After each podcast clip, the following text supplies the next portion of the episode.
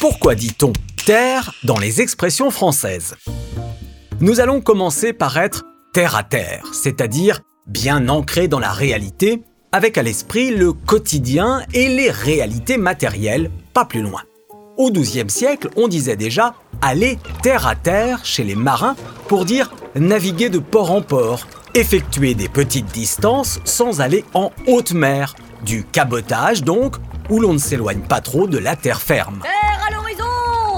Oui, merci, euh, j'ai vu. Hein. Ah, On a ensuite utilisé ce terre à terre dans les milieux équestres pour évoquer les chevaux qui avancent par petits sauts sans s'éloigner du sol.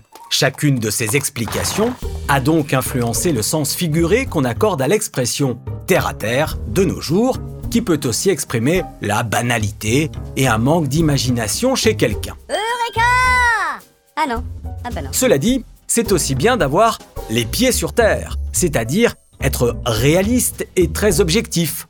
On conseille d'ailleurs à ceux qui ont des ambitions démesurées de garder les pieds sur terre, ce qui est en soi une preuve d'intelligence et de capacité d'adaptation à toute situation. Eh oh, redescends, hein, s'il te plaît.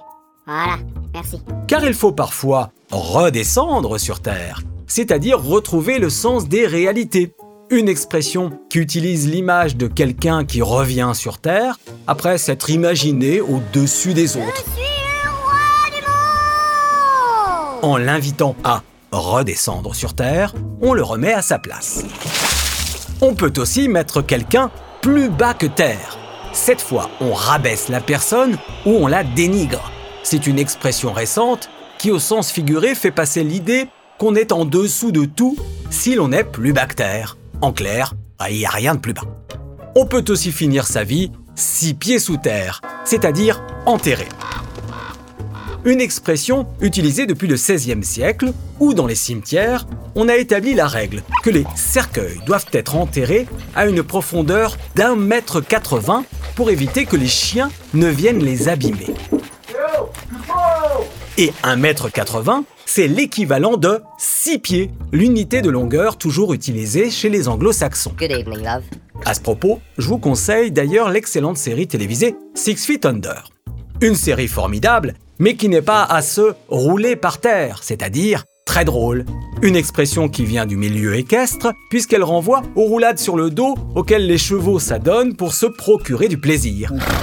On prendrait donc le même plaisir à rire au point de se rouler par terre.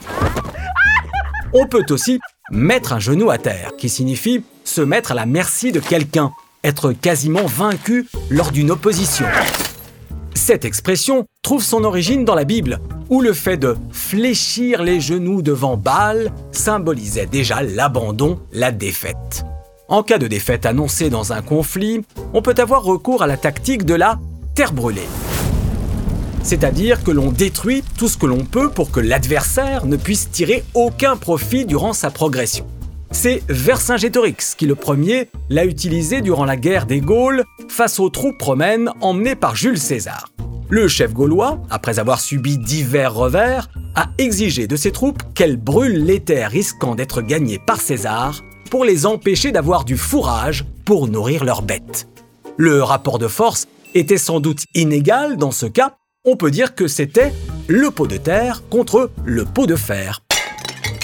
Une expression issue d'une fable de Jean de La Fontaine du même nom, où il était question d'un voyage de compagnie entre un pot de fer et un pot de terre. Ce dernier était en fait une victime, car il était mis en pièces rapidement en se heurtant au pot de fer. On utilise depuis l'expression comme conseil pour éviter un échec cuisant. Pour tout savoir de l'expression remuer ciel et terre, je vous invite à écouter l'épisode sur le mot ciel.